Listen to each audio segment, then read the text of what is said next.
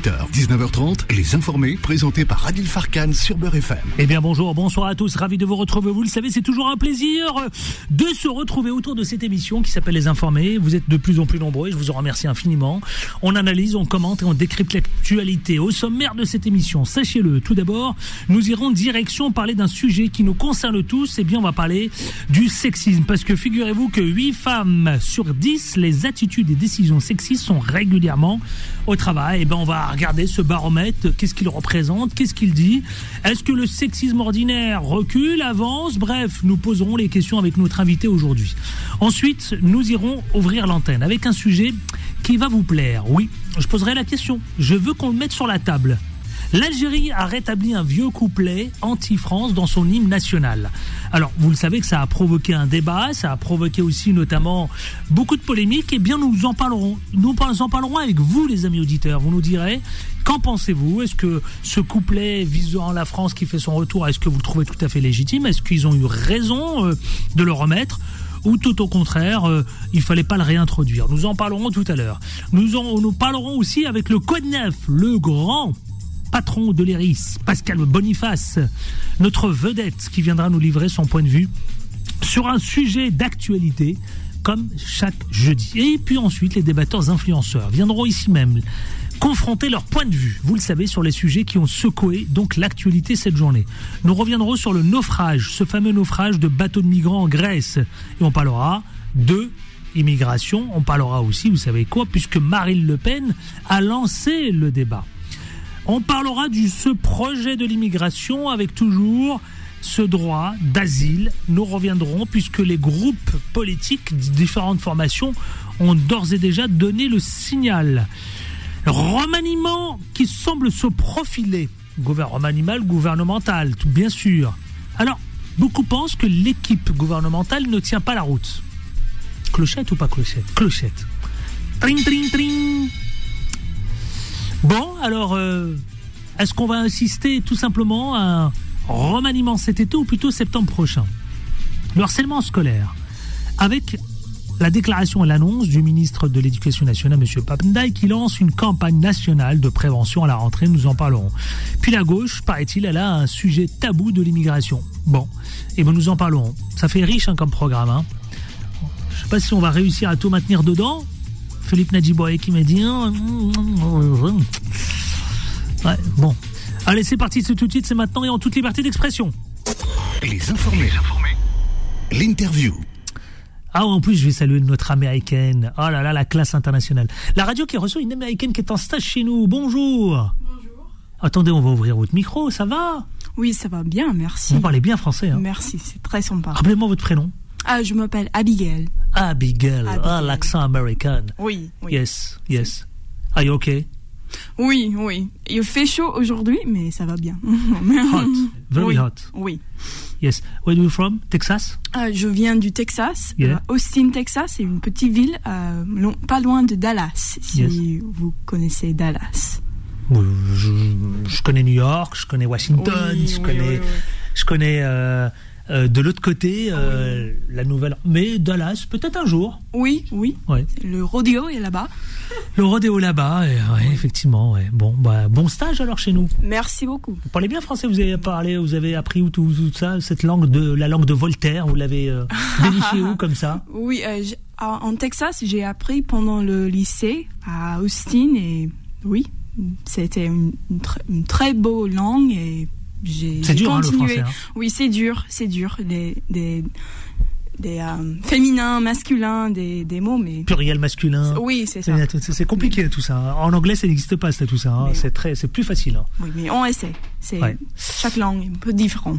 Welcome Merci. in the station radio here, Bra FM. Salam alaikum. Salam alaikum. Salam alaikum. Bah, Il y a une américaine qui dit salam alaikum. Vous vous rendez compte quand même C'est la classe internationale. Eh bien écoutez, ne bougez pas, restez avec nous tout de suite, c'est l'interview, vous savez. Nous allons recevoir notre invité pour parler du sexisme, justement, du stop au sexisme, pardonnez-moi. Et pour en parler, eh bien vous savez quoi Nous allons euh, interroger ce fameux baromètre. euh, on va voir euh, quelle température euh, a-t-il. Euh, Madame Adja Mantou Dramé, pardon, la coordinatrice de l'initiative Stop au sexisme ordinaire en entreprise. Bonjour Madame Dramé.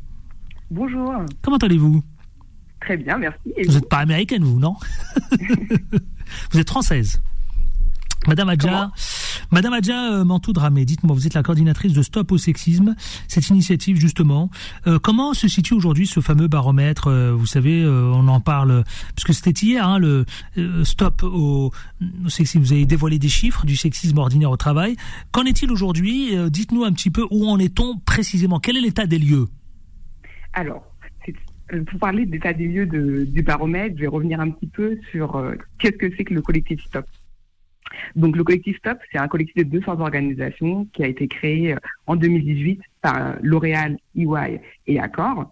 Ces organisations ont signé un acte d'engagement pour lutter contre le sexisme dit ordinaire au travail et elles se réunissent plusieurs fois par, euh, an pour partager des bonnes pratiques, des ressources, mais aussi mettre en place des dispositifs pour lutter contre le sexisme ordinaire. Un de ces dispositifs, c'est le baromètre qui a lieu tous les deux ans. Mmh. Donc, il a eu lieu cette année en 2023 et en effet, on a recueilli autour de 90 000 euh, réponses. c'est un baromètre très représentatif. Ah, effectivement, c'est pas mal. Ça peut être représentatif. Donc, euh, on est plus proche d'une réalité. Donc. Oui, exactement. Et c'est un baromètre qui a été. Alors, quel, est, quel, est l'objectif de ce quel est l'objectif de ce baromètre, euh, Madame Dramé? Alors, l'objectif de ce baromètre, c'est de mesurer euh, l'impact du sexisme ordinaire dans les organisations, mais aussi l'impact que le sexisme ordinaire peut avoir dans la vie des femmes notamment et des personnes qui le subissent. Ah bah justement, 2023, ce fameux baromètre de 2023, qu'est-ce qu'il donne Qu'est-ce qu'il fait comme euh, état des lieux Deux ans après, ça veut dire 2021. Que s'est-il passé entre 2021 et 2023 Est-ce qu'on a plutôt euh, reculé On a régressé? Est-ce que plutôt ce sexisme au travail est régulier? Euh, Quelles sont les attitudes, les décisions sexistes hein, au travail maintenant dans le monde dans le milieu professionnel? Alors, ce qu'on peut dire en 2023, c'est que les stéréotypes genrés restent solidement enquistés dans le monde du travail, puisqu'on a une femme manager sur deux qui déclare avoir été confrontée à des attentes de comportements managériaux spécifiques reliés à des stéréotypes de genre. Donc on va dire par exemple, elle est trop rigide, elle est trop agressive, ou au contraire, elle est trop douce pour faire ce métier, ou entre guillemets, il faut en avoir. Ouais, des propos qu'il faut pas tenir, j'imagine. Exactement. Hmm. La deuxième chose, c'est qu'il y a une continuité avec 2021, c'est-à-dire que comme en 2021, on a 8 femmes sur 10 qui sont régulièrement confrontées à des attitudes ou des décisions sexuelles dans le monde du travail, mais aussi, comme en 2021 de nouveau, on a 8 femmes sur 10 qui sont euh, confrontées quotidiennement à des blagues. Et je tiens à souligner, euh, c'est très important, que ce chiffre n'est pas moins élevé chez les, chez les jeunes femmes c'est-à-dire les femmes de 25 à 34 ans. Et plus généralement, dans notre baromètre, on remarque que les euh, jeunes femmes ne sont pas exemptes en fait des comportements sexistes, bien au contraire. Donc, à Diamantou Dramé, donc à Diamantou Dramé, des chiffres que vous êtes en train de nous dire qui ne baissent pas du tout. Qui ne baissent pas, non, tout à fait. Donc j'ai bien compris parce que 8 femmes sur 10 c'est beaucoup quand même euh, qui subissent le sexisme. C'est-à-dire que le sexisme au travail, euh, il a la vie dure quand même. J'ai le sentiment quand je vous écoute parler. Bah écoutez, vraiment, on, on, va pas dire qu'il y a forcément que c'est forcément très dur puisque encore une fois il y a des organisations qui prennent des engagements notamment via l'initiative Stop pour tenter de réduire euh, ces chiffres et d'ailleurs ça fonctionne puisqu'on voit que euh, les, dans ce baromètre que les salariés des organisations qui sont signataires de l'initiative Stop sont plus nombreux et nombreuses à considérer leurs entreprises comme activement engagées contre le sexisme. Et cela passe par de la formation notamment, puisque euh, dans les organisations STOP, euh, les salariés, les collaborateurs et les collaboratrices sont deux fois plus formés que dans les autres organisations. Et on voit que c'est cette formation et cet engagement aussi qui est pris par les directions euh, des organisations qui signent l'acte d'engagement STOP fonctionne. Donc pas de progrès en matière de sexisme au travail en 2023. Écoutez, le constat reste inchangé depuis deux ans, c'est ça Il y a des améliorations, il y a des éclaircies, hein, tout n'est pas noir. Il y a des organisations qui prennent des engagements de manière concrète et qui mettent en place des actions concrètes. dans leurs organisations. Je prends par exemple euh, des exemples du collectif Top. Hein. On a euh, des organisations qui mettent en place des, des cellules qui sont dédiées à la prévention, à la prise en charge, à l'accompagnement des victimes de violences et donc qui, explique aussi ce que c'est que les sanctions, les sanctions et du coup les victimes se sentent beaucoup plus protégées dans leur organisation. La deuxième chose, ça va être la formation. On a des organisations qui vont euh, mettre en place euh, des plateformes de formation en ligne pour apprendre à comment est à comment est-ce qu'on fait pour réagir et euh, réagir face à des situations de sexisme ordinaire. Donc tout n'est pas, le tableau n'est pas complètement noir et on peut faire des choses. On peut faire des choses. Une question que beaucoup se posent d'ailleurs, est-ce que ce sexisme est vécu par toutes les générations au travail? Oui, alors tout à fait. Ce sexisme est vécu par toutes les générations. C'est vrai qu'avec ce baromètre, on se rend compte, comme je vous le disais plus tôt, que les 25-34 ans subissent également des, agissements sexistes, euh, des blagues, des réflexions, etc. Et notamment, elles sont plus enclins à avoir des comportements d'évitement. Hmm. Donc, euh, ce n'est pas des bonnes nouvelles euh, pour la génération jeune. Alors, justement, après avoir entendu tout ça, après avoir dressé ce bilan, est-ce que les entreprises euh, s'engagent contre le racisme ordinaire au travail? Et comment? Contre le racisme ordinaire, on m'a dit Contre le sexisme ordinaire. Ah oui, pardon. Pardonnez-moi. Vous avez vu, vous vous rendez compte, j'ai tellement pensé à ça que je, vous en ai parlé. C'est terrible quand même, non? C'est terrible, hein Écoutez, c'est un autre sujet, mais qui est tout aussi intéressant et important. Absolument. Euh, donc oui, les organisations s'engagent contre contre le sexisme ordinaire dans les organisations, dans les entreprises. Encore une fois, je, vous l'ai dit, je vous ai donné des exemples en fait euh, de ce qu'on peut faire pour euh, pour lutter contre le sexisme ordinaire.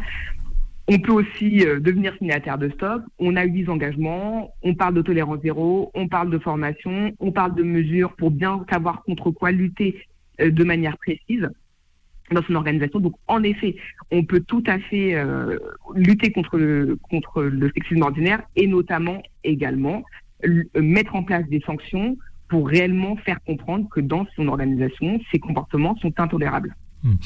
Euh, c'est intolérable. Juste pour répondre à ma question, est-ce que les entreprises aujourd'hui ont signé une charte, se sont engagées justement pour euh, lutter et en finir avec le sexisme? Oui, tout à fait. Alors nous, on a un acte d'engagement avec huit actions prioritaires. Donc c'est, pas, on, ne dit pas que c'est une charte, c'est plutôt un acte d'engagement puisque en fait, on pousse vraiment les organisations qui participent à Stop à mettre en place au moins un engagement par an. Donc nous, on, vraiment, on souhaite pousser vers l'action.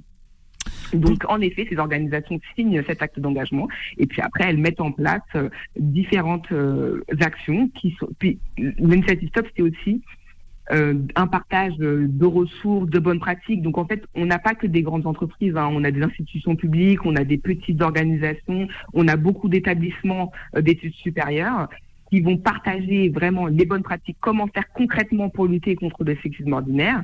Et puis du coup, évidemment, ça pousse à l'action et ça aide à avoir des idées concrètes sur comment faire pour lutter contre ça. Dernière question, euh, ma chère euh, euh, Dramé, vous la coordinatrice euh, de l'initiative Stop au sexisme ordinaire en entreprise. Qu'est-ce que vous conseillez à toutes ces femmes qui vous écoutent partout en France lorsqu'elles subissent ces mauvaises blagues ou des propos qui voilà qui peuvent faire allusion à la dégradation de la femme? Qu'est-ce que vous leur dites? Alors, je pense que ce qui est important dans notre baromètre, c'est qu'on se rend compte que les dispositifs légaux déjà sont assez mal connus. Donc on a deux tiers des femmes qui ignorent encore l'existence du référent harcèlement sexuel et harcèlement sexiste.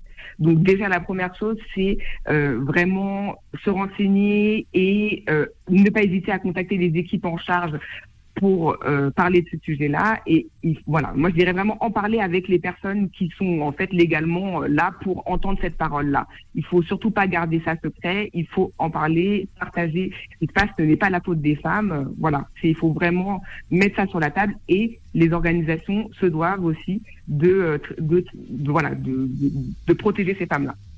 Merci à vous d'avoir parlé de ce sujet qui effectivement qu'on est encore ah, vous l'avez dit, un net programme. Mais bon, cela, évidemment, euh, continue d'être pratiqué dans le milieu de, du travail. Merci Adja Mantou Dramé, coordinatrice de l'initiative Stop au sexisme. Merci à vous d'avoir été avec nous donc dans les informés pour en parler. Allez tout de suite, je vais marquer une pause pub et on va se retrouver euh, pour un sujet qui nous concerne tous. Eh bien, c'est celui de, du couplet, le fameux couplet. Vous savez que l'Algérie a décidé de rétablir un vieux couplet anti-France dans son hymne national. Qu'en pensez-vous? Est-ce qu'elle a eu raison ou pas du tout de la réintroduire?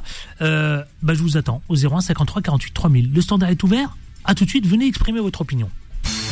Les informés reviennent dans un instant. Beurre FM, 18h, 19h30, les informés, présentés par Adil Farkan. Les informés 18h22, 23 précisément, si vous venez de le retrouver, sachez-le, nous allons ouvrir l'antenne pour parler de ce fameux couplet. Ce couplet, l'Algérie a décidé de rétablir ce couplet visant la France euh, fait son retour dans l'hymne national. Il te faut rendre des comptes, ça, évidemment, on va pas refaire le couplet, mais euh, si on le reprend dans le détail, il y a une partie qui fait débat. Il te faut rendre des comptes. L'Algérie réintroduit ce couplet anti-France dans son hymne national par décret. Donc le président a rétabli dans certaines situations ce troisième couplet euh, qui vise nommément la France. 0153 48 3 France, euh, 01 53 48 3000. Je vous laisse vous le soin de venir en parler. Voilà, je veux juste échanger avec vous et vous nous dites ce que vous en pensez. Allez, c'est parti, c'est tout de suite, c'est maintenant. Les éditeurs ont la parole. 01 53 48 3000. Les informés vous donnent la parole. Direction Toulouse où je vais accueillir Jawed. Bonjour Jawed. Jawed, bonjour. Oui, bon- bonjour Adil, ça va? Très bien et vous? Comment ça va? Tout va Ouais, bien? Ça va tout. Finalement, on, on se parle tout le temps. hein. Ben, C'est bien, moi je suis vraiment ravi. Vraiment ravi. Bon, bon, c'est parfait. Ouais, bien Moi, je voulais m'exprimer par, par rapport au couplet de voilà du national algérien par rapport à la France. Oui. Voilà, Adil, moi je, je condamne la haine et je cautionne toujours la paix. Mhm. Mais euh, 132 ans euh, de, de colonisation, un million et demi de martyrs, des bavures, des tueries, des assassinats. Donc euh, il est un peu normal qu'il y ait un couplet qui... euh, en fait, euh, on, on- on pardonne, mais on n'oublie pas. Hmm. Il n'y a pas de haine, il n'y a pas de haine. Je voulais juste mettre, en- mettre, en, mettre en évidence aussi l'exemple de la France. La Marseillaise, c'est bien un chant euh, de guerre, hein, Adil. Certains diraient oui, d'autres diraient non. C'est assez mitigé dans, par, en tout de cas dans guerre, le milieu politique. Voilà, donc euh, faut bien évidemment qu'il faut pardonner, mais faut pas oublier tout simplement. Et la France, elle n'a jamais réellement présenté des vraies excuses. Ça c'est vrai. On est d'accord. On est d'accord. Oui, jusqu'ici, il n'y a pas eu. Ils invoquent, ils invoquent un peu la situation, mais ils n'ont jamais présenté Oui. de vraies excuses. Oui, ça- oui, absolument. Il y a, Donc, voilà. il y a, euh, en tout cas, il y a un acte timide qui, comme, qui a démarré avec euh, évidemment euh, Chirac, Sarkozy, Hollande et maintenant euh, Macron.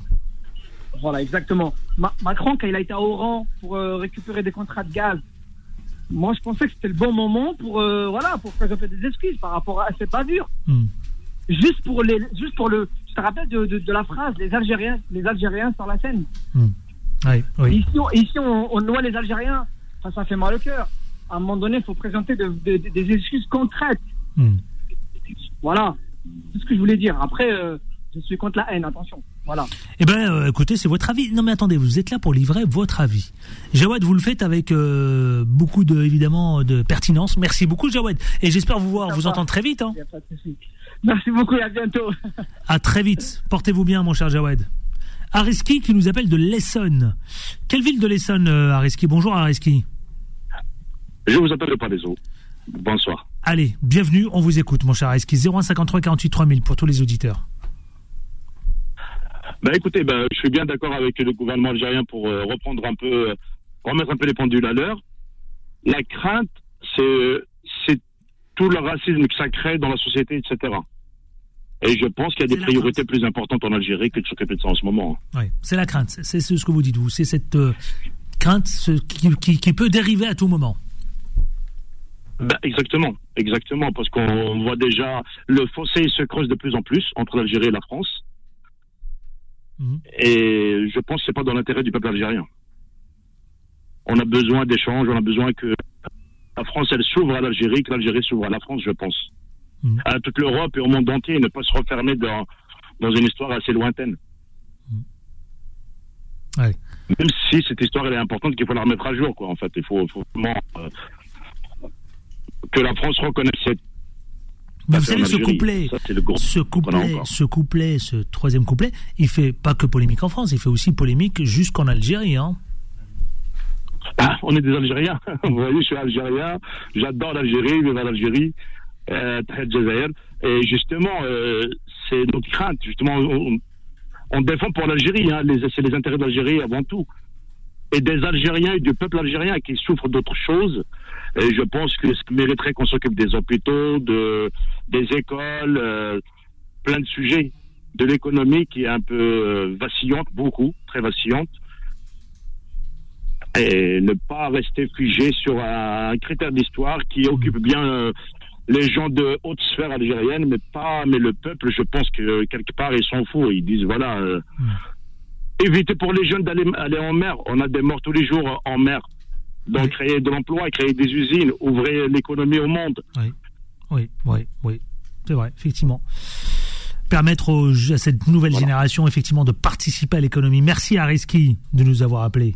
Je vous en prie, merci à vous, merci de m'avoir donné la parole. Ben, c'est normal. C'est courage et le- le lieu. Tiens, je vais accueillir Laïla Oui. de Saint-Étienne. Bonjour Laïla. Oui, bonjour. Moi, je vais apporter, juste mon point de vue de. Allez-y, je vous en prie. Alors, donc, moi, en tant que Tunisienne et en tant que professeur dans, dans, dans l'enseignement, je, je m'entends, c'est horrible. Oui, bah, bah écoutez, parce que vous avez le retour de la radio, c'est pour ça qu'il faut l'éteindre. Et je, je, je suis en voiture, je suis en Bluetooth. Oui. Et J'ai enlevé le. Il Alors, faut très enlever- rapidement. Allez-y, on vous écoute. Alors, très rapidement, du coup, moi, je pense qu'en fait, c'est pas juste un critère de l'histoire. Il faut vraiment, en fait, euh, qu'il y ait réparation pour pouvoir avancer. Oui. Ou au moins un dialogue. Nelson Mandela, par rapport à l'apartheid en Afrique du Sud, il a été clair, il a dit on ne peut pas avancer s'il n'y a pas réparation. C'est très juste, absolument. Et moi, je le vois au niveau, il y a un vrai mal- mal-être chez les jeunes aujourd'hui, chez les jeunes algériens en particulier. Il y a une incompréhension, il y a une perte d'identité. Ils sont français, ils sont algériens, et ils sont ni l'un ni l'autre en même temps. Une espèce de, vous voulez dire, de torture permanente, c'est ça? C'est ça, voilà. On n'a pas, ils n'ont pas leur place. C'est compliqué par rapport à plein de petites choses, mais c'est vrai qu'ils ont du mal à se trouver. Et je pense honnêtement, en mettant les points sur les i, ça va les faire avancer et ça va tous nous faire avancer. Eh bien, merci Laïla pour, sa per- pour cette pertinence. Merci à vous d'avoir participé. Au revoir. Au plaisir, 0153 48 3 minutes. Vous continuez de nous appeler, mais tout de suite, pour l'heure, il est 18h30 précise. Et c'est le moment du Quad Neuf. C'est parti. Les informés. Le quoi de neuf Et le Quad Neuf, c'est avec le patron fondateur de l'IRIS, Pascal Boniface. Bonjour, mon cher Pascal, quel plaisir. Bonjour Adil. Votre billet d'humeur, on est un peu euh, tiraillé par euh, l'affaire du fonds Marianne, hein, euh, avec euh, évidemment Mohamed Sifawi, qui se retrouve évidemment au cœur de cette affaire, mais aussi tiraillé parce que vous m'avez proposé MBS, qui, qui sera reçu à l'Élysée par le chef de l'État Emmanuel Macron. Oui, alors écoutez, on va on va parler un peu du fonds Marianne parce qu'il y a quand même beaucoup de choses à dire et peut-être qu'on pourra parler de MBS la semaine prochaine puisqu'il doit rester à Paris pour un grand forum sur la dotation financière. Hmm.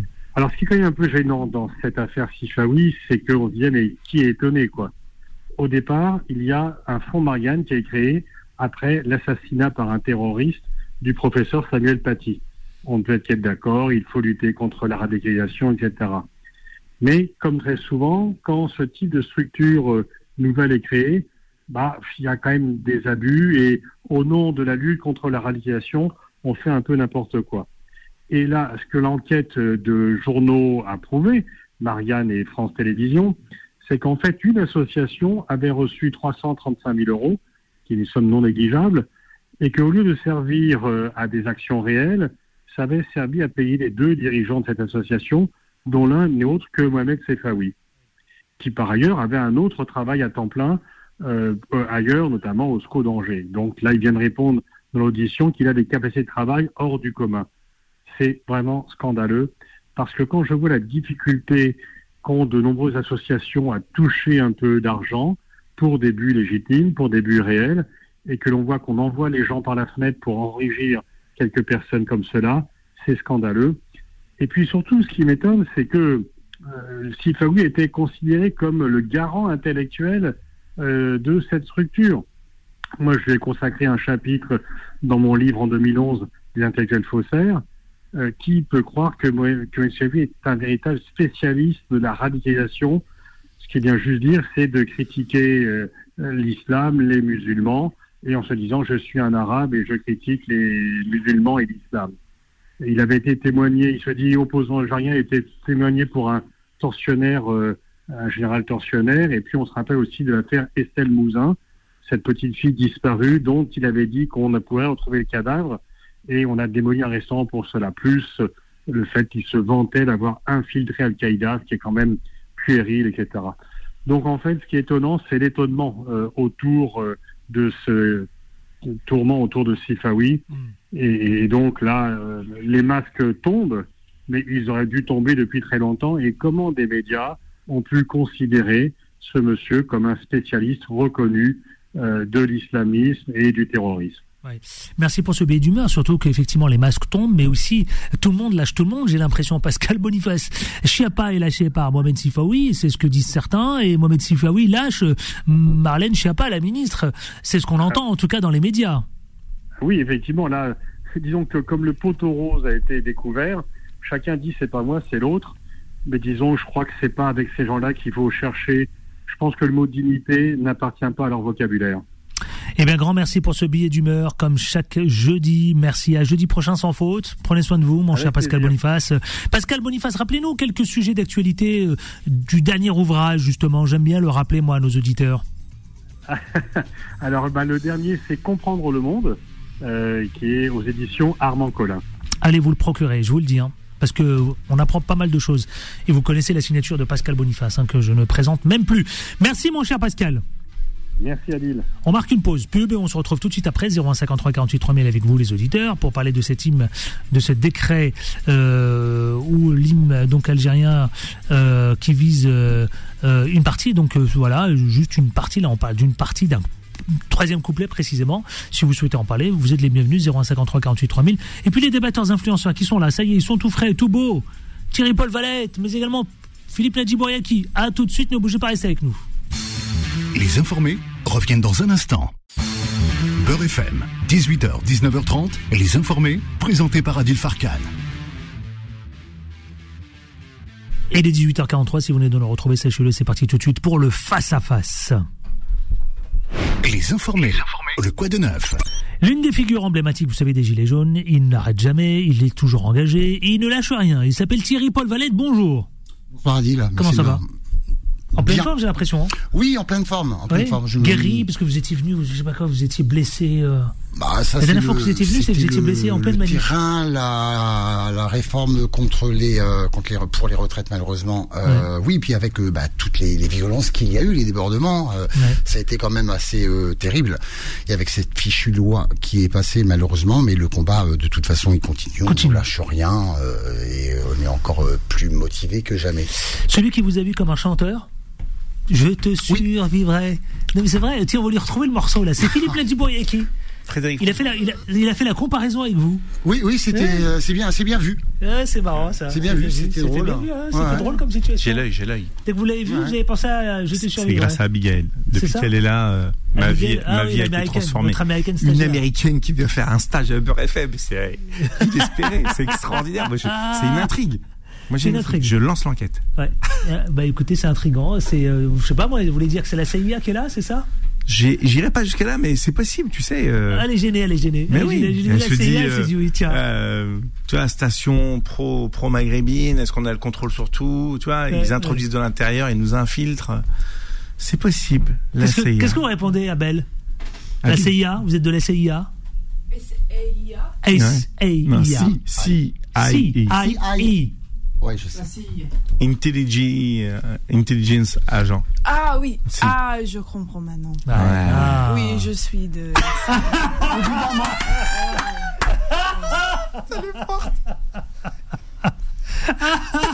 Je m'attendais pas à cette réponse. Elle est intelligente surtout.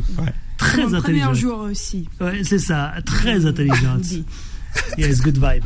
Bon allez messieurs, tout de suite, vous savez quoi? J'ai lancé le jingle face à face? Il me semble, hein? Oui, oui, oui, il me semble. Allez, c'est parti messieurs, nous allons commencer avec ce premier sujet. Vous savez quoi? Allez, il me demande de, de le relancer. Allez, c'est parti. Les informés, les informés, face-à-face. Je vais parler du naufrage d'un bateau de migrants en Grèce. Vous savez quoi? C'est terrible ce qui est affreux. Horrible. Marine Le Pen qui appelle à changer de politique d'immigration pour éviter d'autres drames. Parce que franchement, ces 78 personnes qui sont mortes, finalement, est-ce qu'on peut se poser la question si Marine Le Pen, n'a pas raison de pointer la responsabilité de la politique européenne en matière d'immigration qui incite, selon elle, à mourir en mer? Thierry Paul Quelles sont les solutions? Vous en parlez Qu'est-ce que vous Alors, vous savez, Adil, parce que là, pour l'heure, euh, 78 euh, disparus, 78 morts, mais euh, il va y en avoir des dizaines et des dizaines et des, et des centaines. C'est pas la première fois. C'est pas la Je veux première dire, fois. c'est redondant. C'est une problématique qui est redondante et la Méditerranée est maintenant euh, dramatiquement un tombeau euh, à ciel euh, ouvert. Et il faudrait qu'on prenne les, les mesures et surtout les euh, qu'on prenne conscience des enjeux. Parce que le pire le pire est à venir. C'est ça qui est euh, terrible.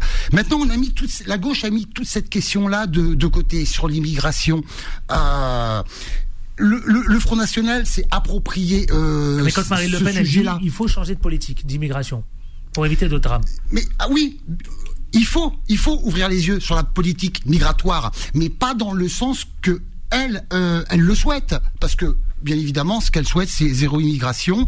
Euh, on le sait très bien. Ce qu'elle souhaite, c'est que bah, finalement, euh, tout le monde, euh, tous les étrangers ne passent pas la, la, la frontière. On connaît de toute façon les idées du Front National. Ce qui est terrible, c'est que on va euh, entamer euh, le, le gouvernement euh, bientôt la 21e euh, loi sur le sur l'immigration depuis Ah oui. 1981. La 21e. En 2018, il y a eu aussi une loi asile-immigration. Ça n'a strictement rien changé. C'est n'est pas que des enjeux euh, nationaux français, c'est une problématique européenne.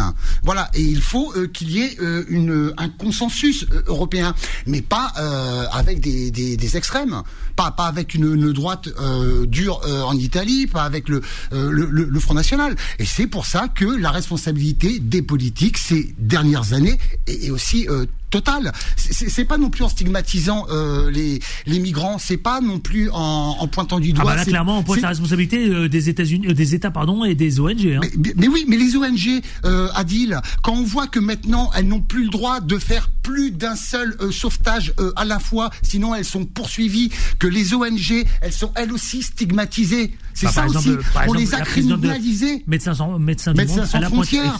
Et, et- et- et pas que. C'est grave, c'est très grave. Alors la finalité, c'est quoi? C'est pour empêcher des migrants de, de traverser la Méditerranée. Mais ça va rien changer. C'est pas ça qui va changer. Effectivement. Philippe Nadjibouriaki, le conseil régional de écologie au centre? Euh, le Front National, le Rassemblement National, Marine Le Pen, Jordan Bardella, sont, ont dépassé le point Goldwyn. Ils Mmh. arrivent à, à- à être au centre de l'échiquier politique et c'est ce qui va être terrible dans les années suivantes. Parce que on, on réagit évidemment à chaud sur un drame, 80 personnes qui sont disparues, des centaines. On a vu les photos de cette embarcation qui est ultra surchargée. Et, effectivement, elle surfe sur un drame, sur quelque chose, envie de dire que c'est placide, en disant si on arrête l'immigration, plus personne ne voudra traverser la Méditerranée, et donc il y aura plus de morts. Enfin, ça part d'une logique et d'une déduction euh, euh, enfantine, alors que c'est beaucoup plus complexe que ça. Bien sûr. Le problème qui existe en vérité, et tu l'as et tu l'as dit tout à l'heure à juste titre, c'est vrai que c'est un problème européen, parce qu'en vérité, on laisse que la Grèce et l'Italie se démerder avec euh, avec cette situation. Alors on leur donne un petit peu de sous, on leur donne un petit peu de Frontex, et démerdez-vous sur le reste. Donc normalement, tout le monde devrait Sauf que prendre- l'agence européenne de garde frontières et des gardes-côtes aurait dû intervenir. C'est ce que laisse entendre Florence Rigal, qui est la présidente de Médecins du Monde. Ça c'est clair. Mais sauf que Frontex ne peut pas intervenir dans la même euh, euh, considération que les ONG. Ils auraient dû intervenir dès le départ. C'est-à-dire qu'à un moment donné, et, et, et- et, et ça me coûte de dire ce que je vais te dire là. Mhm. Mais euh, aujourd'hui, clairement, l'extrême droite, la droite extrême, puisque moi aussi, aussi je vois pas de différence entre Marine Le Pen et, et, et Ciotti, honnêtement. hein. C'est une droite dure, Ciotti. Ouais, c'est Voilà. une droite, euh, dro- droite dure. voilà. Marine Le Pen, c'est un rassemblement, euh, c'est une extrême droite molle par rapport à Zemmour. Tu vois, tu vois elle est, vraiment, ça, ça, ça a transformé l'échiquier politique. Euh, euh, euh, sont, sont- sont- c'est eux qui donnent le là. Et, mais on l'a vu en Italie, on le voit euh, euh, au Danemark, on l'a vu euh, en Grèce avec euh, les, les, les différents votes. C'est-à-dire que si on laisse les pays euh, frontaliers en première ligne tout seuls, ils vont faire la bascule et ça va être euh, effet boule de neige. Et donc, par conséquent, dans le climat dans lequel on est en Europe, où les extrêmes euh, populistes, euh, la droite dure est en train de prendre et se ranimer, quand tu écoutes un maximum de. Français, et y compris les Français dits d'origine, on te dit aujourd'hui on ne peut plus recevoir qui que ce soit. C'était ma question justement, prochaine concernant donc justement euh, ce drame. Euh, on est en train d'assister comme à une Europe qui est, vous avez parlé de ce populisme Mmh. qui est en train de devenir de plus en plus extrême. Thierry Paul Valette, peut-on s'inquiéter de ces extrêmes qui s'emparent à la fois de la politique, qui s'emparent de la société, et puis surtout, c'est que l'Europe est en train de euh, d'occuper l'espace euh, du populisme? Bien sûr, elle bascule. On, on va avoir une Europe populiste. Et, et ça, ça date pas euh, d'au- d'au- d'aujourd'hui. Ça fait Bien dans le plus- micro. ça fait plusieurs décennies que l'Europe est en train de, de, de s'inscrire dans, dans, dans, dans la montée des extrêmes. Et, et la France euh, aussi, également. Bah, on, on voit maintenant le, le Front National qui s'est banalisé euh, en France. Voilà, qui s'est dédiabolisé. Moi, je dis toujours le, le, le Front National. Euh, en Italie, c'est exactement la, la, même chose. Et de toute façon, on, on, on- on le voit, il, il y a un rejet de l'autre. Quand dans des pays, les, les situations deviennent dramatiques euh, dans le quotidien des, bah, on va parler de la France, des Français, avec la crise du chômage, euh, avec des gens, avec, avec la, les- la, la précarité, ça fait toujours monter le, le populisme, ça fait toujours le, le, le- jeu des, des, des extrêmes. Et ça, c'est grave. Et malheureusement, avec le réchauffement climatique, ce qui va se passer, c'est que la crise migratoire n'est qu'à son début, n'est qu'à son début. Donc la question n'est pas d'interdire, la question n'est pas euh, d'ouvrir euh, pleinement euh, les bras. La responsabilité ne doit pas être euh, que à la Grèce, que à la France, que à l'Italie. Dans le cadre de l'Europe, il doit y avoir euh, une une logique européenne, Une une logique européenne et une logique humaniste. C'est ça qui est important parce que là, on est à l'aube du débat euh, sur la loi immigration. Donc, on va commencer à, à- à pointer euh, du doigt le fait qu'il y a des gens euh, qui sont issus de l'immigration, qui sont immigrés, euh, qui ont euh, des avantages euh, d'un point de vue de la santé. On va leur leur sucrer, par exemple. On va leur sucrer. Donc, on va les précariser encore plus. Donc si je vous écoute parler, il y a clairement une montée du populisme en Europe. Complètement. Complètement. mais- Bien évidemment, et, et- et- et malheureusement, et j'entends autour de moi euh, beaucoup de Français qui disent, mais oui, mais déjà nous, on n'arrive même pas à boucler euh, le, le, le- le budget, le, le frigo il est déjà vide à l'autre euh, au- au- dès que le mois il commence. Alors forcément, j'entends qu'ils ont après du mal à comprendre que effectivement il y ait des, des, des, des migrants que l'on doit aussi accueillir, parce que je tiens quand même à rappeler quand même, c'est la Déclaration universelle des droits de l'homme de 58 c'est le droit à la dignité. On peut pas la remettre en question quand on est sur des questions fondamentales de liberté d'expression euh, contre Emmanuel Macron, et puis d'un autre côté, la balayer dès qu'il s'agit d'immigration. Ouais, quand- la quand- cohérence, il faut quand l'avoir t'as le ventre vide, non mais quand t'as le ventre vide, tu tu tu, tu Voilà. ne peux pas réfléchir. Quand tu dors mal, euh, que t'es angoissé, euh, sérieusement, je, je dis pas que je je- j'excuse, je dis que on doit les comprendre. Et si on se refuse de les comprendre, Mm. On s'enferme dans, dans dans dans cette gauche qui a toujours mis Donc le vous confirmez le- la montée du populisme. mais la montée du populisme, elle existe depuis de- de- depuis la nuit des temps. Le crack de existe pas 29. depuis l'année des temps, puisque le crack de là, elle est en 29. train de gagner regarde, du terrain. Le crack de 29. On avait parlé d'un recul, Le crack de quelques années. 29 a mis Hitler au pouvoir, a mis Mussolini au pouvoir, a mis Franco au pouvoir. Les à populismes chaque fois, l'époque, à à, ch- à chaque fois qu'il y a, qu'il y a, qu'il y a un, un, un, un enjeu euh, financier ou une crise financière ou une crise majeure où les gens euh, meurent de faim, et il y en a qui meurent de faim, Bien il y a une insalubrité euh, de toi, une insécurité euh, autour de soi, une insécurité sur son avenir pour ses enfants. On, on, on parle d'instinct primaire, on refuse. Alors je je je je, je voudrais blasphémer personne et je respecte les croyances de chacun. On refuse de de, de, de s'admettre euh, en face et de se regarder dans un miroir et se dire qu'on a des instincts primaires de mammifères et d'animaux. Et l'instinct de survie prime sur tout le reste. Et donc, par conséquent, lorsque ton frigo est vide, tu t'inquiètes pour tes enfants, que ton voisin du sixième, quand il tire la chasse d'eau, t'as l'impression que c'est chez toi, et ben, tu ne peux plus être cohérent, tu ne peux plus être logique. Et le mec, il te dit, Voilà. charité ordonnée commence par soi-même. Voilà. Et dès qu'on commence là-dessus, c'est la fragmentation de la société, de notre belle République, c'est l'individualisation. On est complètement en plein dedans. Et si on répond pas de manière claire, nette et précise à la situation de crise économique à laquelle on est, je, je, te sûr. fiche mon billet que le, le Rassemblement national euh, va fusionner avec la partie de la droite Avec extrême, et tout le bordel. Zemmour, on va se mettre au pas parce qu'il vont- il va se dire je suis à l'index et ils vont tout arracher. C'est clair. 18h55, on va marquer une pause pub et on se retrouve dans une poignée de minutes. On parlera de ce projet de loi immigration avec le droit d'asile, immigration maîtrisée ou pas? Eh bien, on en parle parce que figurez-vous que ça débat au sein de l'Assemblée, au sein de l'hémicycle. À tout de suite. Les informés reviennent dans un instant. Beurre FM, 18h, 19h30, les informés, présentés par Adil Farkan. Et les informés, il est 18h57 précisément. Les informés, c'est avec euh, le conseiller régional de l'écologie au centre. Il en, il en est le porte-parole. Et il s'appelle Philippe Nadjibouriaki. Celui qui, a, qui, incarne toujours les Gilets jaunes, une des figures emblématiques, c'est Thierry Paul Valette. Euh, notre américaine qui est chez nous, ici en ce moment, en observation, en stage, elle est avec nous. Elle s'appelle Abel. Et tiens, je voudrais donner, entendre le point de vue d'Abel sur le sujet de l'immigration. Quel est votre regard, vous, de, ce point de vue euh, d'un regard américain? Comment le vivent justement les Américains avec le sujet, quand on parle de sujet d'immigration? Ah, c'est toujours l'image de, des États-Unis que c'est une pays de l'immigration et c'est pareil en France aussi, mais toujours avec des, mouvements du doigt.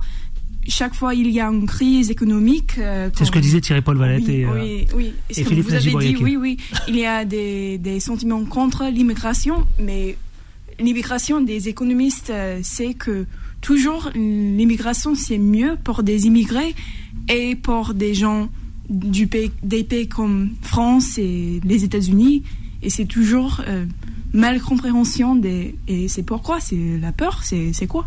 Pourquoi con- d'être contre l'immigration quand c'est mieux pour Ah bah justement, euh, justement, Abel, le rêve américain, il existe toujours ou pas? Parce que c'est vrai, ça, on peut se poser la question. C'est vrai. On peut se poser la question, mais. euh, Mais le rêve européen aussi, bah, c'est fini, j'ai l'impression. Vo- Voilà, mais pour répondre à ce que vous disiez, Thierry Paul Valette. pour répondre à ce que vous disiez, c'est c'est aussi la la la la, la peur la peur de l'autre dans dans des euh, temps qui sont compliqués parce que la France elle traverse une crise sociale très importante où forcément les populismes montent toujours. Il y a toujours la peur de l'autre, mais euh, il y a aussi euh, le racisme. C'est une réalité et malheureusement ces dernières En France, années en France. en, en France, Et en Europe aussi. bien sûr, et en Europe et en Europe Et pas Abel que, disait aux États-Unis et dans aussi. le monde et dans et dans le monde et on, et on Et banalise. c'est pour ça que je vous parlais du populisme, la montée Mais du populisme, qui est mais- importante. Mais, mais, mais, mais le populisme, il a toujours existé, il, il a toujours été présent. Alors il y avait un recul, souvenez-vous, il y avait un oui, recul mais quand même. du il y a, y en recul. Le, le populisme, j'ai envie de dire, c'est cyclique. Voilà, ça, ça, ça vient, ça part, ça vient, ça repart. Euh, C'est selon les, les différentes crises que les différents États vont vont, vont traverser. Mais maintenant, moi je dis, c'est fort dommage, c'est que là, euh, il y a eu euh, l'attaque de Annecy. Euh, Bah, qui remet en question euh, le qui droit remet- voilà. Et, et malheureusement, c'est que euh, c'est une boîte de Pandore qu'on est en train euh, d'ouvrir. Et j'ai envie de dire que malheureusement, Emmanuel Macron, là, euh, il est en train de faire euh, un calcul politique malsain. Il y a une course à l'échalote par rapport à celui qui va amener là, qui va imposer ses, ses propositions. C'était pas le moment, c'est pas le contexte, et c'est pas comme ça qu'il aurait fallu l'aborder. Eh ben parlons-en justement Thierry Paul Valette, c'est le second sujet qui a retenu notre attention, Bon, ben voilà. c'est le controversé projet de loi pour Voilà. contrôler l'immigration et améliorer l'intégration. Vous avez fait référence à l'attaque d'Annecy, justement. Alors, euh, vous l'avez même rappelé, depuis maintenant, évidemment, euh, Mitterrand, euh, on n'ose même plus maintenant calculer le nombre de projets de loi.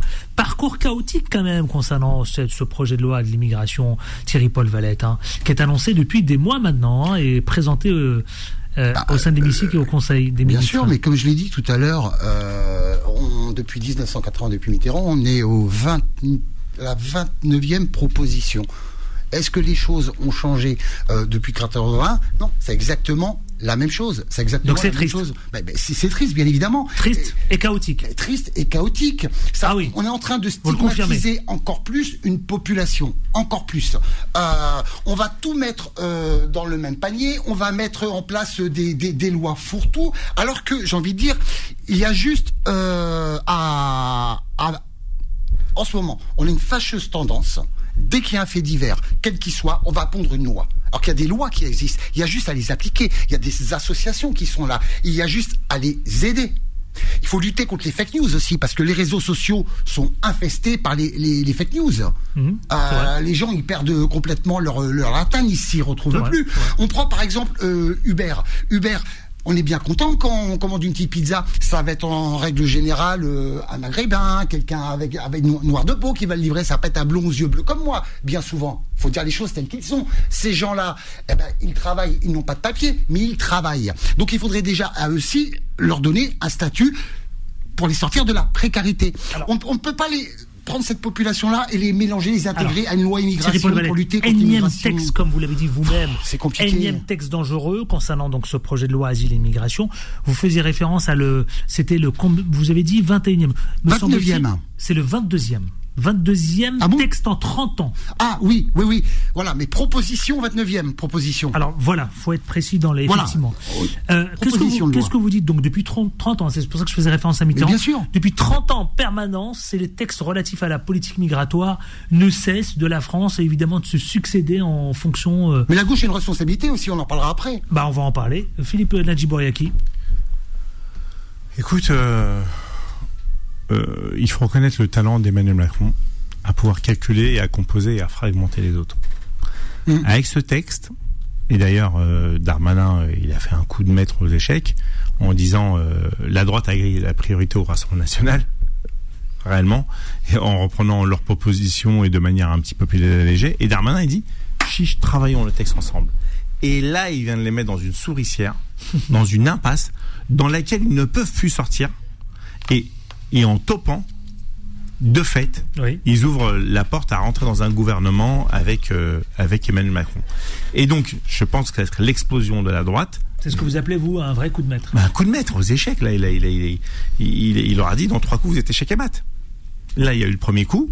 Et il va leur mettre échec et mat. C'est clair, mécanique. Donc, ils n'auront pas le choix que on scinder en regarde ce deux. projet de loi qui, depuis 30 ans maintenant, ne cesse d'évoluer, d'avancer, Ah, mais est-ce celui-là- que, comme Thierry Paul Valette, lui, il parle d'un parcours chaotique? Vous dites quoi? Ah, non, je, je, je, je, je- oui, chaotique dans, dans les consciences de ce que euh, chaotique dans le recul gauche, des droits, le centre, comme le centre. disait, bah, il a dit, il a, il a très bien Non. dit, le recul Mais- des droits et la détérioration, par exemple, de, des, Mais, des, mais le euh, recul des droits des pour accueils, non, des centres non, mais le, d'accueil. non, mais le recul des droits pour qui?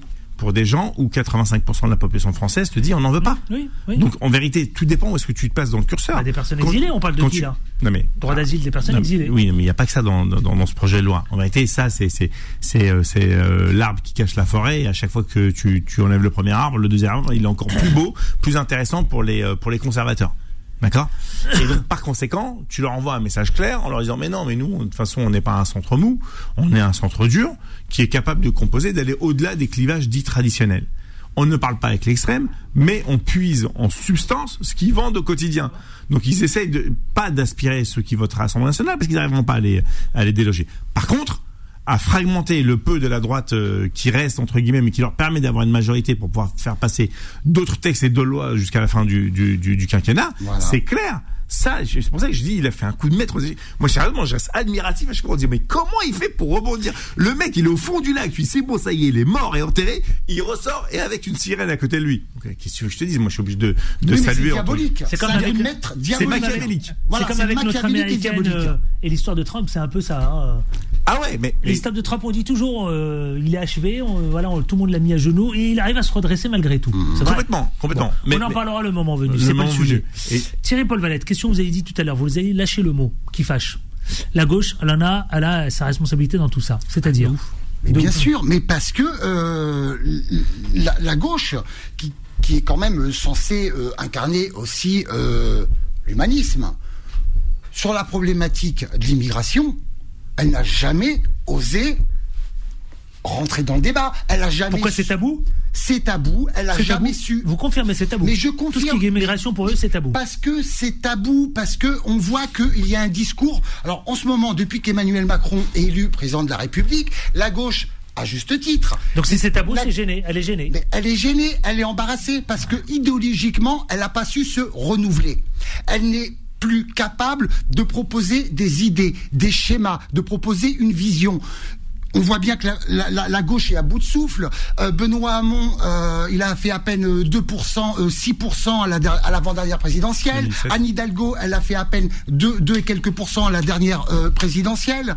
Euh, et, et le problème, c'est que la gauche, depuis qu'Emmanuel Macron est au pouvoir, ne cesse que de taper sur Macron, Macron, Macron, avec des termes, euh, à juste titre, je l'entends, dictateur, euh, Caligula, etc., etc pour essayer de, s'accrocher au wagon, mais simplement, elle a écarté toute la partie liée à l'immigration. Mais, mais ce phénomène, il date pas de, il date pas d'aujourd'hui. Ça date de l'époque de, de Mitterrand, ça date de l'époque Bah, de, de Georges Marchais, qui a créé une fracture aussi. On en paie les conséquences aussi de tout ça. Ben, je crois qu'il y en a On un en qui paie les aussi sur la conséquences. gauche, c'est Philippe Ndjiboye. Et quand, et quand on voit que Marlène Chapia, de- quand on voit que Marlène euh, Chapia, elle a, elle a- elle a mis de côté, elle a, oui, Chapia. Elle, elle, Chapia, Chapia, Chapia, elle, Chapia, elle, Marlène Chapia, elle, elle, elle a carrément, euh, Respectons le ministre.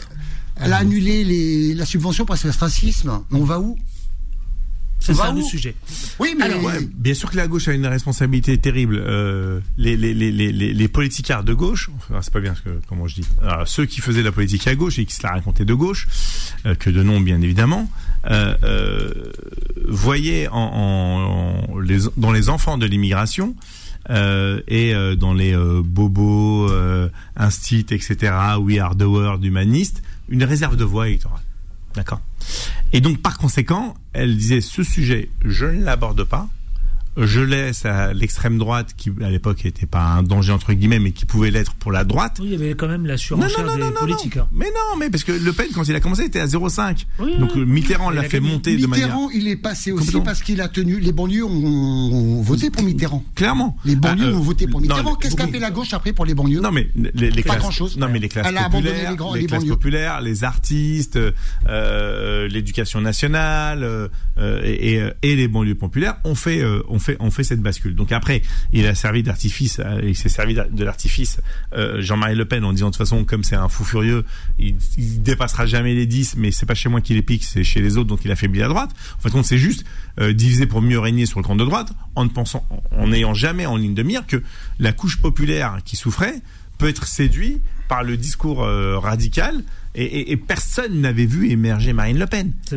Personne et personne n'a vu émerger euh, euh, Jordan Bardella. C'est-à-dire que sur, sur ce coup-là, ils, ils n'ont absolument pas fait de coup de maître. Ils ont fait des petits coups au fur et à mesure euh, du temps, et puis euh, aborder le, le sujet euh, de l'immigration, aborder le sujet de l'insécurité euh, sociale, et donc euh, c'est là où tu retrouves entre guillemets le plus de délinquants, c'est ceux qui ont le moins dans la poche, parce qu'ils essaient de, de, de survivre. Je n'excuse pas. J'explique. J'explique. Et donc forcément, quand tu concentres euh, des gens de la même population dans un même endroit et que tu concentres des problèmes sociaux dans un même endroit, bah c'est un terreau d'une situation euh, dégradée et, et, et qui favorise le discours de l'extrême. Vraiment, euh, tu vois, prenons un exemple. Balkany. Balkany à Levallois, je te mets un défi de passer devant un bâtiment et dire de que là. Ouais, euh, ouais, l'ancien maire. Euh, J'ai dit le maire de Levallois, pardon, lapsus. Euh, L'ancien maire de Levallois, je te mets au défi de passer devant un, un immeuble de logement social et dire que c'est un logement social. Tu ne peux pas faire la différence entre du privé et du social. Parce que Balkany, il a dit, moi, je veux que qu'on ne fasse pas cette différence pour que les gens soient le mieux dispatchés et intégrés dans ma ville. Alors on peut on peut discuter du personnel, hein? L'idée est bonne. mais l'idée était ultra bonne. Oui. La gauche ne l'a jamais fait. Regarde. Ah non, faut pas faire des beaux immeubles parce que sinon ça va que c'est des riches. Ben non, faut les faire des cages à lapins et laisser ceux qui sont dans des situations difficiles dans les cages à lapins. Et quand tu rentres chez toi et que tu vois que l'immeuble est dégradé, que, que ça te donne pas envie de rayonner, bah ça joue sur un tas de choses. Donc la gauche a une responsabilité énorme. Et puis, et, et là, ce qu'il faudrait rappeler à ceux et celles qui pensent que l'immigration est négative, comme tu, tu, tu l'as dit tout à l'heure, pendant le Covid, heureusement qu'on avait nos immigrés. Aujourd'hui, si tu vas aux hôpitaux, Bah, heureusement qu'on a nos médecins immigrés, Ah sinon oui, il y a plus que c'est eux personne qui. Thierry Paul Valette et, et- et Philippe Landjiboaki, c'est eux qui occupent les hôpitaux, c'est eux qui occupent les sûr. restaurants, c'est eux qui occupent Qui font les des hôtels. boulots que certains ne veulent pas Eh, faire. ne veulent pas faire. Le tasse. Et on était content d'avoir les éboueurs Sur nos chantiers. pendant la, la, la, la grève contre la réforme des retraites. Sur On nos chantiers, sur les magasiniers pour remplir nos rayons, etc. Bien évidemment. C'est que cette immigration toute euh, cette, qui accepte. toute cette main d'œuvre, toute cette main d'œuvre. Cette nouvelle manœuvre. Voilà. Mais dans l'esprit des gens, c'est terrible. Parce qu'on est dans une crise et en pleine crise, ils piquent nos emplois, ils piquent nos logements, et puis on va les stigmatiser en disant, ben ça y est, regardez, euh, là, euh, ce qui s'est passé à, pas à Genève, mais à, À Annecy. à Annecy, ben voilà, l'immigration, c'est ça. On la résume, on la réduit à ça. C'est ça. En permanence. Et- et- et- en et- permanence. Et je peux t'assurer. de marquer la pause pub. Quand, quand, quand, quand on a vu les premiers tweets des uns et des autres, de Ciotti, de, de Zemmour, euh, qui, qui, qui tapaient de manière assez forte, dès qu'ils ont appris qu'il était chrétien, euh, on les a plus entendus de la même façon. Exactement. S'il avait été Ah, musulman, sont on parlerait pas euh, d'hôpital bien psychiatrique, sûr, on parlerait de évidemment. terrorisme. Il n'y en a aucun qui a dit. Le seul qui a parlé d'attentat, c'est Yacine Bellatar. Hmm. C'est la vérité. Quelle chaîne? Non, non, sur, sur- dans, dans son spectacle. Ah oui. C'est le seul qui dit il y a eu un attentat à Annecy. Hmm. À Annecy. S'il avait été musulman, c'est la première des choses qu'on aurait retenues. C'est la première des choses. Alors sur la question de l'immigration, sur la question, savez quoi, de cette surenchère politique, la question que je vous pose avant de lancer la pub, c'est finalement, est-ce qu'on n'est pas en train de préparer les esprits, euh, tout doucement, à ce que Marine Le Pen se retrouve à la tête de ce pays, c'est-à-dire future présidente de la République euh, dans les années à venir? Bah, pour moi, je. Le, le, plafond de verre. Euh, Thierry Paul Valette. Je, je, je, veux dire, à, à, force de faire le, le, le jeu euh, malsain, machiavélique, de se retrouver toujours euh, face à l'extrême droite euh, au second tour euh, d'une élection, que ce soit pour des enjeux nationaux ou des enjeux locaux, des municipales, des cantonales, toujours se retrouver au Front National, c'est le gage de passer. Donc on fait leur jeu, on nourrit tout ça, on nourrit, on nourrit, on nourrit la montée des populismes c'est pas bon parce que maintenant le plafond de verre il est atteint et Emmanuel Macron Emmanuel Macron qui avait promis de faire euh, reculer euh, le Front National, qui avait euh, reconnu que quand il est passé au second tour, ce n'était pas pour son programme, mais pour faire barrage au Front National. Il n'a pas tenu parole, on l'a vu avec la réforme des retraites, il a une pleine responsabilité. Oui, le Front National est aux portes du pouvoir, avec la complicité machiavélique d'Emmanuel Macron. Quatre ans, c'est court. Bon, mais, quatre ans, mais quatre ans, c'est très long. Voilà. Ah, non, non, non, non, non, mais il faut réagir. Il faut réagir. Ah, là, il a dit complicité quand même, donc il mérite une clochette. Non, mais j'irai encore plus loin. Ouais. Moi, bah alors vous allez bah, double clochette. Double clochette. Non, voilà. mais il dit que le Front National est, aux portes du pouvoir, mais je suis désolé. Il n'y a pas des vice-présidents du Rassemblement national euh, à l'Assemblée nationale. Mmh. Donc ils sont au pouvoir. Ils sont 89. Ils sont au pouvoir. Terrible. Ils sont majoritaires à l'Assemblée nationale. On a beau mettre en place la NUP pour dire, mais oui, le groupe est, est plus fort et plus gros. Mais la NUP, finalement, c'est quoi? C'est la dissolution de la gauche aussi. Aujourd'hui, aujourd'hui, pour, pour, pourquoi la droite va rentrer dans le rang? ouais. parce, parce, que s'il y a une dissolution de l'Assemblée nationale, c'est l'extrême droite qui rafle la mise. Bah bien sûr. Donc, personne ne bouge une bien oreille. Sûr. Et c'est vrai qu'ils vont les mettre au pas. Ils vont dire, si vous nous, si vous ne soutenez pas sur cette histoire, allez, on fait une dissolution. C'est clair. Si la, si la pour ça que la droite de ce pays est en train de faire un bras de fer avec Emmanuel Macron sur les différentes propositions de loi dans le cadre de la loi euh, asile-immigration. Et il n'y aura pas de 49.3. Je te, je, je, je, te, je te eh ben on va parler Ah de ce non, non, remaniement. non, mais on va parler de ce remaniement. On va parler aussi du harcèlement scolaire. Juste c'est après la pub. Euh, ah ben, qu'est-ce que alors, on parlait de Trump tout à l'heure justement. Je vous pose la question. Euh, aux Si- États-Unis, oui. si Donald Trump is the return of Donald Trump. Euh, je pense que c'est, ce n'est pas le retour de, Donald Trump. Je pense que Donald Trump est fini, à mon avis, mais c'est juste mon avis. Je pense qu'il y a des combattre dans, du, dans la partie républicaine et je pense que il, sera un, un grand euh, changement euh, dans le pouvoir de, de- du parti, de la partie républicaine. les médias américains, les médias- du Floride, de la Floride. Les journalistes américains nous préparent à ce que Trump soit le futur président. Hum, Mais on verra avec des, le tribunal de Trump, des, des, des choses changent vitement, rapidement. C'est Vraiment. pas faux. Bah écoutez, euh, à suivre. On verra si le tr- Trumpisme survit, euh, survivra à Trump aussi. Oui, c'est ça aussi. Ouais. Allez, 19h15, on marque la dernière pause pub. On se retrouve pour la dernière ligne droite. À tout de suite. Ne bougez pas, restez avec nous. Les informés reviennent dans un instant.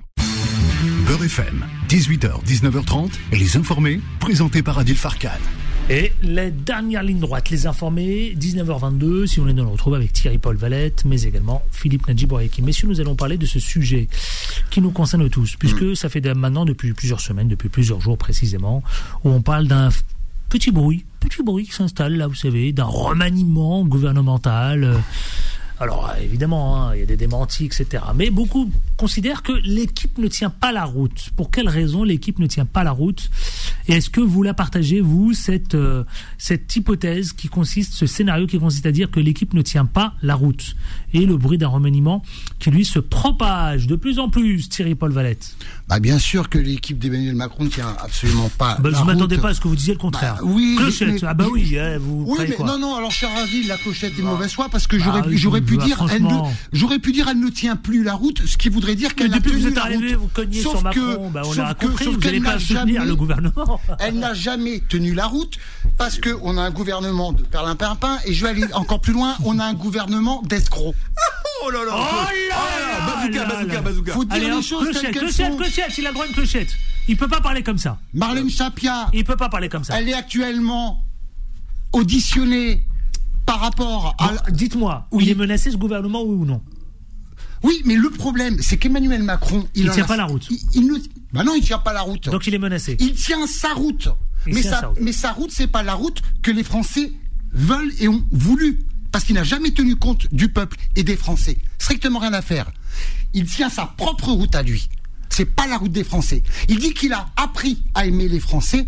Non, non, non, non, parce qu'il les aimait pas avant, parce qu'il s'en fiche des Français. Et encore, il a appris à- les aimer. C'est de la foutaise. On a un gouvernement d'escrocs qui sont compromis dans des oh, clochette. affaires, qui sont mis en examen. Encore Madeleine Chapia devant la commission euh, récemment Valette, hein. au Parlement. Elle était incapable de justifier. Elle feintait de ne pas comprendre des questions. On a une ministre une, une- au ministère de l'Intérieur, c'est ça, j'ai oublié le titre. Ah ben non, je comprends pas ce que vous me dites, je comprends pas, mais oui, mais la- l'argent, c'est pas moi, etc., etc. Mais c'est gravissime, c'est très grave.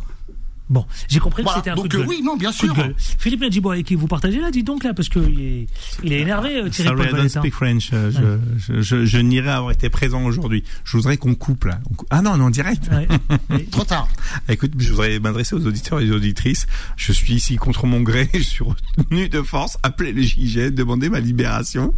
Je peux pas traiter le gouvernement d'escroc. Mais en tout cas, une chose Non. est claire, c'est que le remaniement, aujourd'hui, je crois qu'il est, euh, qu'il est plus qu'évident. Ils nous l'ont distillé tout doucement. Et d'ailleurs, les fuites, elles viennent, on sait très bien de qui, quoi, comment, et en particulier des gens qui sont très proches euh, de l'Élysée. Il y a certaines personnes qui sont bien sur le départ, et Marlène en fait partie. Euh, ça va lui faire euh, quand même bizarre parce que quand quand quand t'as été la chouchoute de Macron, parce que c'est ça l'a été, et que tu deviens la paria de Macron. Ce qu'elle a Ouais. fait, c'est de l'escroquerie. Ce Le- qu'elle a fait, c'est de l'escroquerie. Je, je, Ah si, je bien sais pas, je vais, je vais, je vais attendre, je vais attendre, je vais attendre, je vais attendre la fin de l'enquête avant de pouvoir me prononcer. J'ai pas tous les éléments. Aujourd'hui, il y a, une, il y a une, et le parquet euh, euh, est saisi. Ils ont été auditionnés et d'autres vont être auditionnés euh, au, euh, au, au- au Sénat. Et donc, on, on va attendre la fin de l'enquête avant de pouvoir euh, porter un jugement hâtif. En tout cas, euh, depuis un moment, on sent qu'Isabelle Borne est gentiment poussée vers la porte de sortie. Oui. Il y a un nom qui court, mais vous, je vous interdis de, de, de dire que c'est moi qui vous l'ai dit. C'est celui de Sébastien Cornu. Et ça va Oui, surprendre tout le oui, monde. mais c'est pas d'aujourd'hui qui court. Ouais, mais là, ça devient vraiment de plus en plus encore une- intense. un moyen de ratisser euh, droite euh, toute. Ouais, mais euh, pas, pas- pas que droite, parce qu'il euh, il est, euh, les sociodémocrates ou les sociolibéraux ne sont pas non plus euh, complètement réfractaires à, à ce nom, et, et ils courent pour les pour Matignon. Hmm. Ils courent pas pour autre chose. Et, euh, et- Vous tirez et- ça d'où, euh, je- Sébastien Lecornu, parce que Ah, ça me article, surprend. arti- article 7 de la charte de Munich. Vous ne pouvez pas révéler vos sources. Vous avez fait l'école de journalisme, mon Bon. cher Adil. Oui, oui, Ah, vous voulez que je sorte ma carte de presse, même si je suis élu, j'ai encore une carte euh, de l'Union Vous internationale de la presse francophone. Là, il fait donc, son euh, conséquent- euh, réponse à la SVI Plenel. Ouais, c'est ça. Ouais, ah non, non, me parle pas de lui, parce que là, je vais me transformer en. Mais non, mais lui, c'est pareil. Quand Ah ouais. voulait lui Non, non, mais je peux sources, pas. Non, mais, non, mais- c'est pareil. ouais, non, mais on peut pas. C'est impossible. Tu n'as pas le droit de citer Je tes suis sources. entièrement d'accord. Et puis sinon, après, t'as plus de sources. C'est, le, principe. Non, non, mais. Voilà, de, de, de, de cercle. En tout cas, il y a un nom qui circule souvent, c'est Julien de Normandie. Ouais, mais pas, pas, assez costaud. Il fait le genre idéal, mais pas assez costaud. Ils vont, ils vont l'avaler les autres. Ils vont, ils vont le découper. Darmanin et le maire, ils vont, et Edouard Philippe, ils vont le briser en deux. Donc ils vont éviter. C'est ce qu'on avait dit de- d'Elisabeth Borne, hein. Et pourtant, Ouais, mais bien alors, sorti. alors, non, alors, le, le, le, Bah le- oui, oui, le- oui, le oui, manque de bol pour Isabelle Borne, non, le manque de bol pour Isabelle Borne, c'est que la, la droite n'a pas joué le jeu. chose. Non, non, mais elle- la droite aurait joué le jeu comme c'était prévu. D'ailleurs, en plus, c'était quand même quasiment leur texte. Donc, euh, c'est incompréhensible ce qui s'est passé avec Pradier euh, et ses acolytes. Donc, il il y aurait pas eu de débat. Maintenant, euh, ils ont pas joué le jeu. Elle avait une mission, elle avait une feuille de route. La feuille de route n'est pas tenue. Bah, tu sautes. C'est comme une entreprise. Tu as des objectifs, tu réussis pas ton objectif. Merci, au revoir. Là-dessus, on peut pas reprocher euh, au, au- au PDG Emmanuel Macron de faire sauter son directeur général s'il a pas fait le job. Mais euh, euh, et je pense que c'est le, le Cornu qui va qui va qui va gagner. On verra euh, comment on va, on va départager. C'est le seul qui va pouvoir faire face aux autres prétendants pour 2027 parce que ce qui se cache en trame, c'est c'est ça, c'est 2027. Faut- on- on va C'est pas- demain. C'est demain. C'est Ouais, demain. C'est demain. Moi, j'y crois moyennement. Ah Sébastien Lecornu, j'y crois moyennement. Mais bon. Allez, on prend les paris. Je sais pas, je sais pas. Ah, on prend un petit pari. Qui est actuellement ministre de l'Agriculture. C'est ça. Euh, non, c'est pas la défense. Le Cornu. La, la défense, plutôt. ah, la défense, oui. La défense. Ah oui. La défense.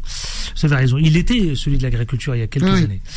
Euh, bah écoute, je sais pas. J'ai un peu de mal. Mi- Pas ministre de la Défense, ministre des Armées. Ministre des armées, pardon. voilà, Oui, c'est ça, des armées. la question, Des des armées. armées. Ce que j'ai noté, ministre des Armées. Oui, des des armées. armées. Messieurs, nous allons Ouais. parler, vous savez quoi, de du harcèlement scolaire. Ah, justement dit Thierry-Paul Valette.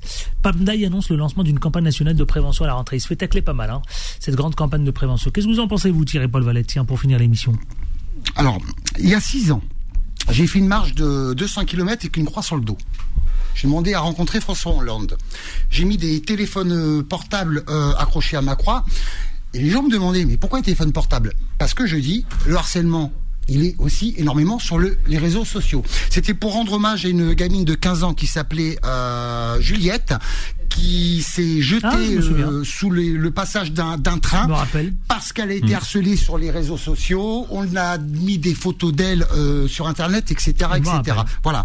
Euh, François Hollande m'a pas reçu, mais je l'ai vu bien après. On en a discuté. Donc il y a beaucoup de choses à faire. Donc les choses, elles commencent un petit peu à avancer. En six ans, je vois une différence. Je suis allé dans les euh, épides. C'est par le ministère des Armées. Je suis allé euh, aussi expliquer aux jeunes le harcèlement sur les réseaux sociaux. Donc le- le harcèlement, il n'est pas que à l'école, il est aussi sur les réseaux sociaux. On l'a vu avec la petite euh, récemment, comment elle s'appelle, pas Naïs. Ouais, La- euh, euh, comment s'appelle la gamine, j'ai oublié le nom. ah, je, celle qui s'est suicidée. Que- la, la petite jeune de, de 13 ans. Bon, même quand elle était morte, on continuait sur les réseaux sociaux à la harceler. Le harcèlement scolaire, il faut en parler, il faut le dénoncer, il faut agir fermement, mais il faut aussi au niveau des GAFA et pas que agir sur Internet parce que c'est dans la prolongation. Malheureusement, il nous reste quelques secondes Voilà. avant de rendre l'antenne. Philippe Nadjiboyaki. Quelques secondes, je suis désolé. Ouais, ben c'est sociétal le, le harcèlement et tout le monde doit prendre euh, sa part euh, de ce fardeau et y compris les parents euh, d'éduquer leurs enfants et leur expliquer ce que c'est et puis euh, il faut qu'on qu'on qu'on qu'on qu'on qu'on maîtrise les réseaux sociaux euh, des enfants et qu'ils ne soient Absolument. plus anonymes. Aux États-Unis, c'est le cas aussi, Abel, le harcèlement? Ah oui, mais les taux de suicide pour des, des ados, ça mon- C'est énorme. augmente beaucoup aussi. C'est énorme. C'est à énorme, Merci à. Thierry Paul Valette. Au plaisir. Merci Adil. On salue vos TikTokers. Merci à tous. Merci Philippe Nadjiboyaki. Merci, Adil, conseiller merci, régional pour écologie au centre. L'écologie au centre. Merci Abel. Merci. Au plaisir. Merci à vous. Bon à la réalisation, c'était euh, le, ah, le boss comme d'hab. 20h. Bilal Nenman, 21h. Vanessa, à demain avec autant de plaisir. Mais surtout, qu'est-ce qu'on dit, nous, ici On, on ne lâche rien. On ne lâche rien. Le Never. combat continue, on lâche rien. Never. On ne lâche rien. Retrouvez les informés tous les jours de 18h à 19h30 et en podcast sur beurrefm.net et l'appli Beurrefm.